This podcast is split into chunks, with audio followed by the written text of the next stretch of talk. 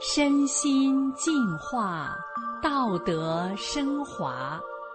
现在是明慧广播电台修炼故事节目。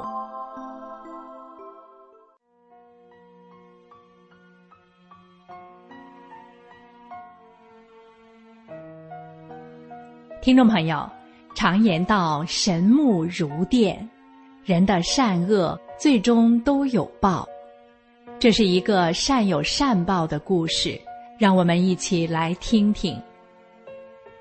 我是一名中专老师，一九九四年上半年，仅仅一个月中，我们单位就有四个人接连去世，其中一个是长期得病久治不愈。一个是头天晚上酒喝多了，过火车道时被火车刮到而丧命；还有一个是早晨刚起床就一头栽倒，再也没起来。另一个怎么走的，我不记得了。我心想，这人昨天还在上班，今天就没了，看不见了。这人生真无常啊！我陷入了迷茫，开始思索怎样活着才有意义。我们这个学校的学生，用我们副校长的话说，都是不爱学习、没有什么理想的，年龄又小，走向社会，家长不放心，就上我们这类学校来了。一个是混个毕业证。再一个托付保管的打发时间，中专上课一次课是九十分钟，我几乎不写教案不备课，我只讲半个小时左右就讲完了，剩下的时间让学生自习。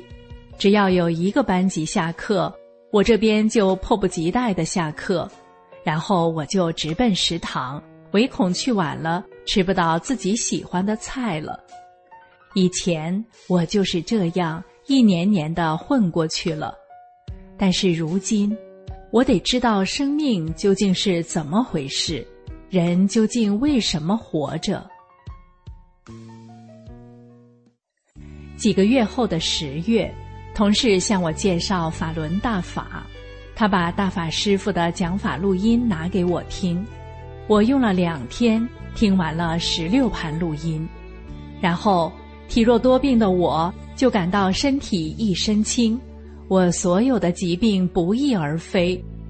那年我三十一岁，但更重要的是，听完了大法师傅的讲法录音，我知道了人为什么活着和人生的意义，我有说不出的喜悦。以后只要有时间，我就认真的学大法书转法轮。在这本书里，大法师父教我们怎样按真善忍做好人，更好的人。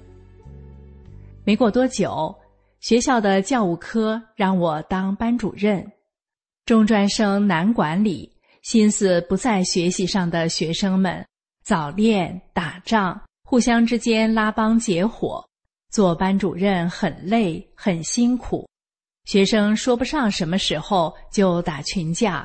有的还夜不归宿，以前我是不会接任的。修大法后，我答应了。我想，我得对得起学生，对得起家长，对得起学校。早晨，校通勤车还没到学校呢，我不是已经到班级，就是在学生寝室了。下午，老师都下班了，通勤车已经走了，我不回家。又去学生那里，晚自习时我也和学生在一起。我精心挑选班干部，让那些品行好的学生做班级干部。我还把学生当朋友一样看待，经常和学生沟通，发现什么问题及时解决。一段时间以后，学生的变化很大，不愿意学习、找借口请假的少了，早恋的也收敛了。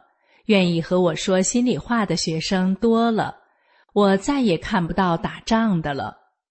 连我都感到意外的是，别的班上自习课时说话的前后坐串的，满地跑的，嬉闹的，甚至有时打仗都打到教室外边去了。我们班的早自习或晚自习课，我不用在班级，一堂课下来没有说话的或开小差的，整个教室里静静的。我们班成了学校里从来没有过的最特别的一班。在转法轮书里，大法师父说过：“佛光普照，礼义圆明。”我修炼了大法，大法是佛法修炼，是不是学生们也因此受到影响，无形中潜移默化了？我并不完全清楚学生们能变化这么大的原因，只能这样猜想。当班主任老师难免会遇到学生或家长送礼的事，我都婉言谢绝了。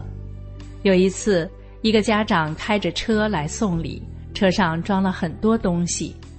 我真诚地对家长说：“我是练法轮功的，大法师父教我做好人。”与人为善，我不能收你这个礼，我一定会好好对待你家孩子的，你不用担心。几次推让，最后家长高兴地把东西拉走了。班上有一位新来的女学生，有时夜不归宿，有时不去班级上课，谁也不知道她去哪儿了。我找她谈话时，发现她前言不搭后语，表现不正常。我意识到他的精神有问题，我联系他的家长，他妈妈很快的来了。一见面，我就看到他妈妈脸上堆满了愁苦。原来两年前，女孩的爸爸因故骂了女儿，女儿哭得很伤心，不知哭到什么时候就睡着了。第二天早上起来就不正常了。他们找遍了医生，吃了各种药。甚至找过所谓能看的，但都无济于事。夫妻俩既痛苦又担忧，因为女儿总往外跑，家人也管不了了，就送到学校来了，以为在学校有老师管着，能收敛些。没想到还是这样。我想了想，就跟这位妈妈介绍大法。我把一本《转法轮》和大法师傅的讲法录音带送给他，我说：“只要你真心看这本书，听这个录音，你姑娘的情况会有变化的。”他就满怀希望地带着书和录音带，领着孩子回家了。过了些天，这位妈妈来学校了，高兴的她跟我说了一些我没预期到的事。这位妈妈说，她回家后就天天看书、听师傅讲法录音，没想到她顽固的烟瘾戒掉了。她之前每天能抽一条烟，还得再抽旱烟，就是打烟叶，不然就受不了。以前她怎么戒烟都戒不了，听了师傅的讲法录音，几天后就不想抽了。她多年的病也好了。他的姑娘也正常了，他还跟我说了另一件神奇的事。有一天，她丈夫晚上睡觉时突然喘不上来气，好像随时就不行了，都说告别话了。已经感受到大法不同寻常的这位妈妈，急忙去拿大法书放在她丈夫的胸口上，并对她丈夫说：“只有这部书能救你了。”不一会儿，她丈夫就能喘上气来了，正常了。他们一家都感受到佛法的威力与美好，他们全家人都感激大法，感激师父。自我修炼大法后，我变了，我的学生们也变了，甚至我学生的家长也因此受益了。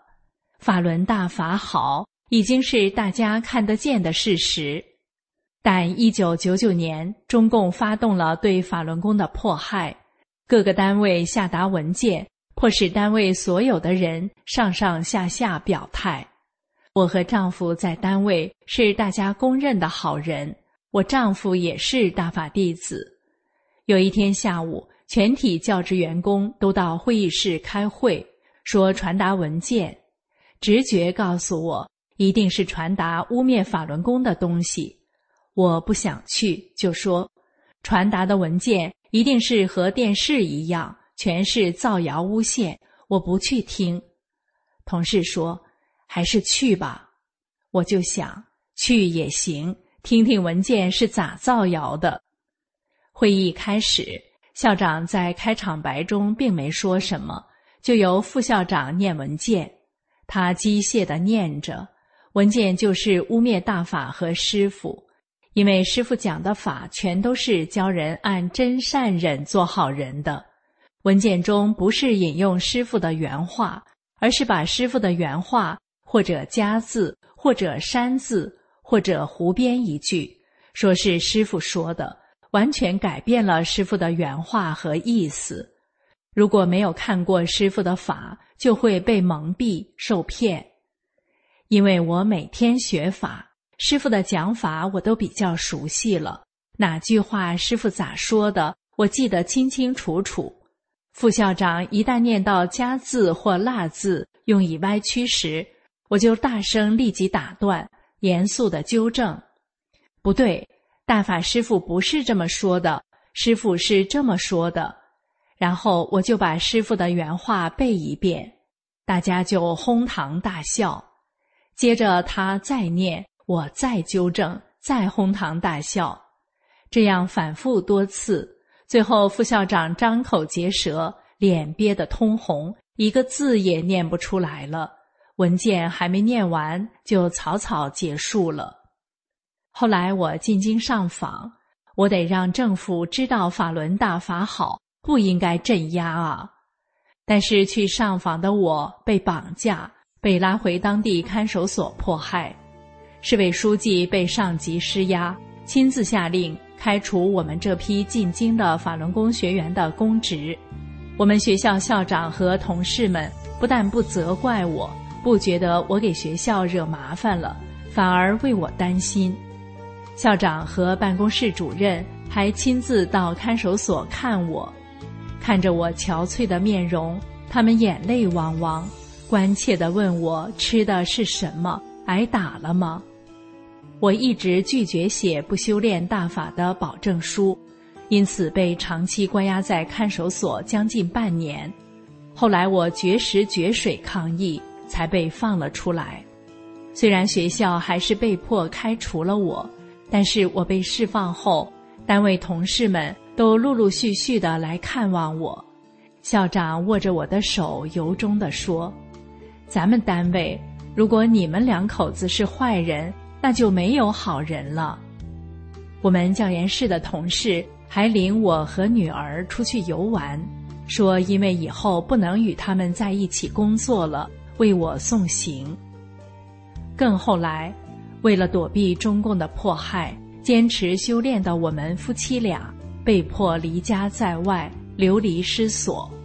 那时，我们单位一位我并不熟的校工，他设法每个月把我丈夫的工资给开出来，送到我妹妹那里，然后由我妹妹转交给我们。